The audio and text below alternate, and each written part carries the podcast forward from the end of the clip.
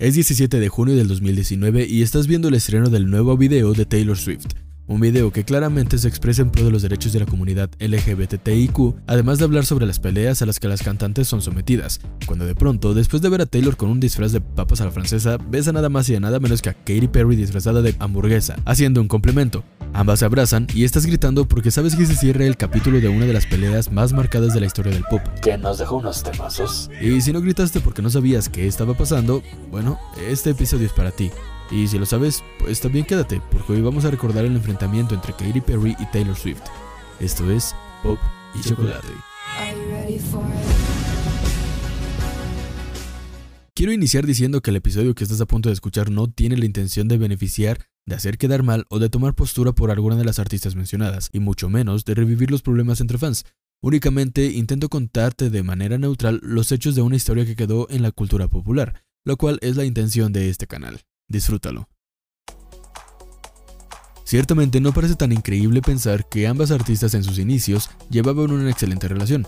Ambas eran jóvenes y su debut musical no había sido tan lejano el uno del otro.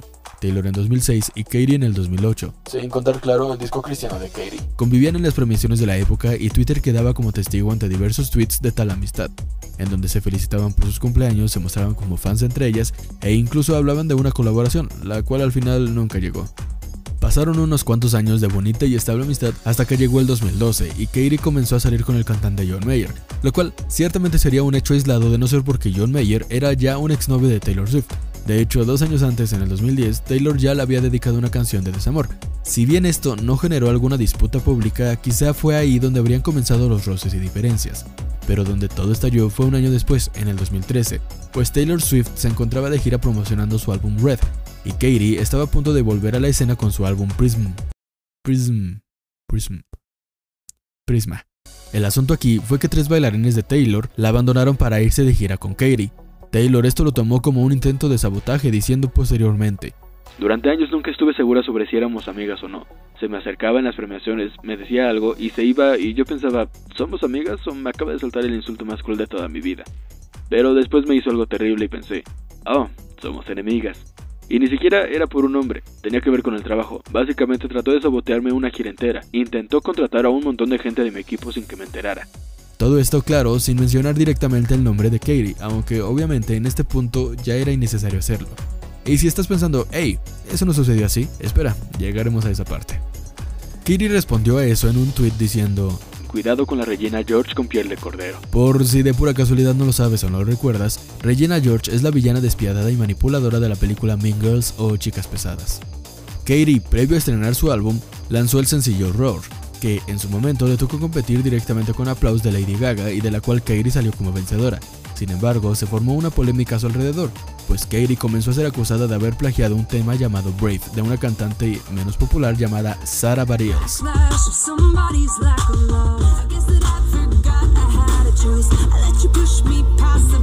Una semana después de que Katie había estrenado el tema y haberse visto envuelta en esta polémica, Taylor invitó a Sarah Bareilles a su gira para cantar el tema presuntamente plagiado.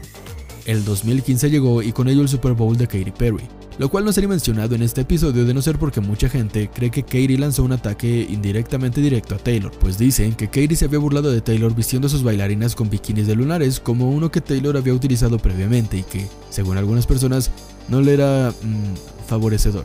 Ojo, yo no estoy confirmando nada. Bueno, estoy confirmando que fueron vestidas así, más no estoy confirmando la intención que le atribuyen.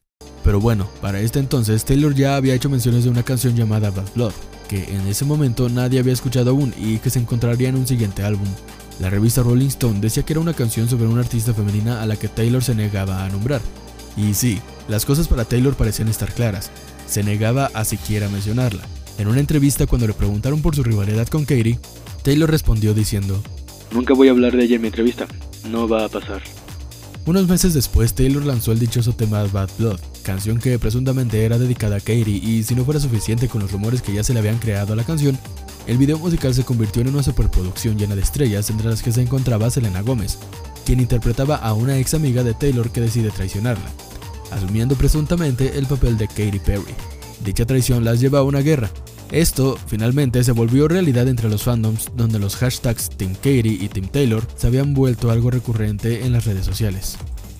En el mismo 2015 se darían las nominaciones a los MTV Video Music Awards, las cuales habían causado una discusión entre Taylor y Nicki Minaj, pues Nicki se pronunciaba en desacuerdo ya que consideraba que había racismo en la música diciendo Si tu video tiene mujeres con cuerpos muy delgados te nominarán para video del año. Taylor ante esto se dio por aludida respondiéndole No es propio de ti poner a mujeres en contra de otras mujeres. Quizá un hombre te quite tu lugar. A lo que Nicki respondería Creo que no has leído bien mis tweets. No he dicho ni una palabra sobre ti. Yo te quiero igual, pero deberías hablar de este tema. Ahora, ¿por qué esta conversación es relevante aquí? Pues sencillamente porque después de esto, Katie hizo un tweet diciendo Encuentro irónico presentar el argumento de poner a las mujeres en contra de otras mujeres cuando una se aprovecha sin medida para derribar a una mujer. El pleito estaba cantado y ya ni siquiera había duda al respecto. En otra ocasión, Taylor se encontraba cantando Bad Blood en su gira, cuando le apareció un tiburón, del cual Taylor al parecer se burlaba. Esto la gente lo tomaría como una indirecta a Katy Perry recordando al memeable tiburón de su Super Bowl. Si bien en este punto Bad Blood ya se había convertido en el ataque definitivo de Taylor a Katy, al menos ante los ojos del público, sería la misma Taylor quien terminaría contradiciendo dicha suposición, pues dijo, Sabes que estás en buenos términos con tu ex y no quieres que él o su familia piensen que estás hablando mal de él. Así que solo dices, va sobre perder a una amiga. Y eso es básicamente lo que dices, pero entonces la gente tuitea crípticamente sobre lo que querías decir. Nunca dije algo que señalara con un dedo en una dirección concreta o a una persona en concreto, y puedo dormir por la noche sabiendo eso. El 2016 llegó y Katie invitó a Taylor Swift a una fiesta previa a los Grammys de dicho año. ¿Era esto una ofrenda de paz? Tal vez, o tal vez no, pues dicha fiesta estaba patrocinada por Spotify, servicio de streaming con el que Taylor también se encontraba en desacuerdo y del que previamente ya había quitado sus canciones debido a que Taylor argumentaba que la empresa le retribuía muy poco a los artistas. El 2016 había llegado fuerte para Taylor, desafortunadamente no para bien, para que te des una idea, el 2016 es conocido como el peor año en la vida de Taylor Swift, pero ese es tema para otro episodio. Por ahora solo necesitas saber que Taylor ya había terminado su relación con Calvin Harris, quien había estrenado el tema This Is What You Came For, de la mano de Rihanna, tema que sin duda se había convertido en un éxito. El asunto aquí es que resultó que Taylor había compuesto dicha canción, cosa que en un principio resultaba extraña debido a que Taylor Swift no aparecía en los créditos, pero no. No se trataba de un robo que había hecho Calvin, sino que, en su versión, confirmando todo, Taylor había firmado el tema bajo un seudónimo llamado Niels Sjoberg y que le parecía triste que Taylor y su equipo arremetieran contra él, siendo que desde un principio había sido Taylor quien lo quería mantener en secreto, supuestamente porque no querían que los reflectores que obtuviera la canción fuera por su relación. Cabe decir que todo esto estalló después de que Calvin en una entrevista dijera que él no había tenido la intención de colaborar con Taylor. Esto Taylor lo tomó a mal y fue cuando se dio a conocer todo esto. Calvin respondería a la polémica diciendo, entre otras cosas, Sé que ya no estás de gira y que necesitas encontrar a alguien más a quien enterrar como con Katie, pero yo no soy esa persona, no voy a permitirlo. Con lo que básicamente confirmaba que Taylor realmente estaba atrás de Katie. A esto, Katie respondería con un retweet de un antiguo tweet suyo que decía algo como Tiempo, el gran revelador de verdades. Y publicaría un GIF de Hillary Clinton diciendo, les estoy diciendo. ¡Estoy loca! Más tarde, ese mismo año, Katie se puso a responder preguntas de sus fans en Twitter, y una de ellas era, ¿colaborarías con Taylor Swift? A lo que Katie respondió diciendo que sí, pero con una condición. Sí pide perdón, claro. Como lo dije anteriormente, el 2016 fue el peor año en la vida de Taylor, y su imagen se encontraba por los suelos, especialmente por el pleito que había tenido con Kanye West y las Kardashian, debido a una canción llamada Famous, cantada obviamente por Kanye y cuya letra dice Siento que Taylor y yo todavía podríamos tener sexo. ¿Por qué? Porque yo hice famosa esa rap. Y ya lo dije, ese tema estará en otro episodio, pero ¿qué tenía que ver Katie aquí? Pues que un día se le ocurrió subir un video a Snapchat bailando y escuchando dicha canción. Ya en 2017, Katie estaba por lanzar su siguiente álbum llamado Witness, del cual circulaban rumores de que habría una respuesta para el tema de Taylor Bad Blood, a lo que Katie respondería, No puedes confundir bondad con debilidad y no venir a por mí. Y eso no va por ninguna persona. Honestamente, cuando las mujeres decidan unirse, este mundo va a ser un lugar mejor. Pero déjame decirte esto. Todo tiene una reacción o una consecuencia, así que no lo olvides, ¿vale cariño? Finalmente el día llegó y la canción salió a la luz. Rápidamente el público lo tomó como la respuesta a Bad Blood, además de que se trataba de una colaboración con Nicki Minaj, quien ya había tenido su roce previamente con Taylor.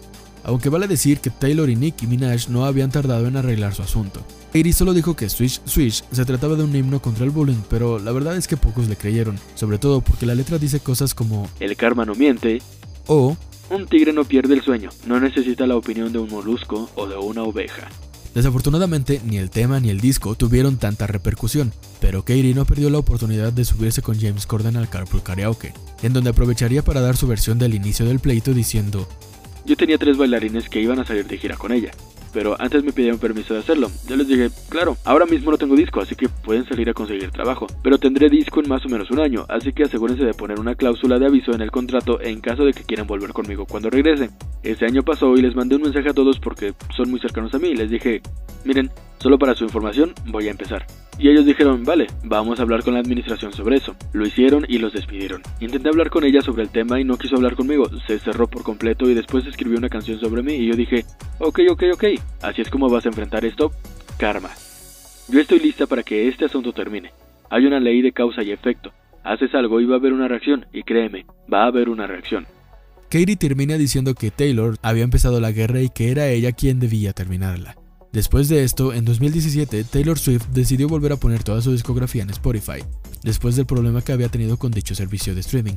Sin embargo, dio la casualidad de que el día que se volvió a poner toda su discografía era también el día que se estrenaba Witness, un nuevo álbum de Katy Perry. La gente esto lo vio como una intención de ataque con la intención de opacar o robarle reflectores al nuevo trabajo de Katy, mientras que la discográfica de Taylor se pronunció al respecto, diciendo que solo era en motivo de celebrar las 10 millones de copias vendidas de 1989, álbum de Taylor y que por primera vez se incluía en la plataforma. Claro que esa fue la razón que se dio oficialmente, sin embargo, pocas personas dudaron que se tratara de una simple casualidad. Cabe decir que para este punto, Katie ya había manifestado sus intenciones de hacer las paces, diciendo, Le perdono y le pido perdón por lo que sea que le hice, y espero lo mismo por su parte. Creo que es el momento. La quiero y quiero lo mejor para ella. Quizás no esté de acuerdo con todo lo que hace y quizá ella no esté de acuerdo con todo lo que hago, pero de verdad quiero llegar a un lugar de amor y perdón y comprensión y compasión. Taylor por mucho tiempo se había mantenido en silencio después de lo que le había significado el 2016. Sin embargo, regresó a mediados del 2017 con Look What You Made Me Do, un tema y video musical donde básicamente devuelve y responde a todas las polémicas en las que se había envuelto. Dicho video fue estrenado durante la ceremonia de los MTV Video Music Awards de ese año, y resulta que ese año la conductora de la ceremonia era Katy Perry. Ese mismo año, Katy fungió como jueza en el programa American Idol, y comenzaron a circular rumores de que había vetado las canciones de Taylor en los castings. Después se comenzó a decir que si esto era así, era porque si alguien se pusiera a cantar algo de Taylor, entonces todo trataría sobre la reacción de Katie y no sobre la persona que estaba haciendo el casting. Sin embargo, el día llegó.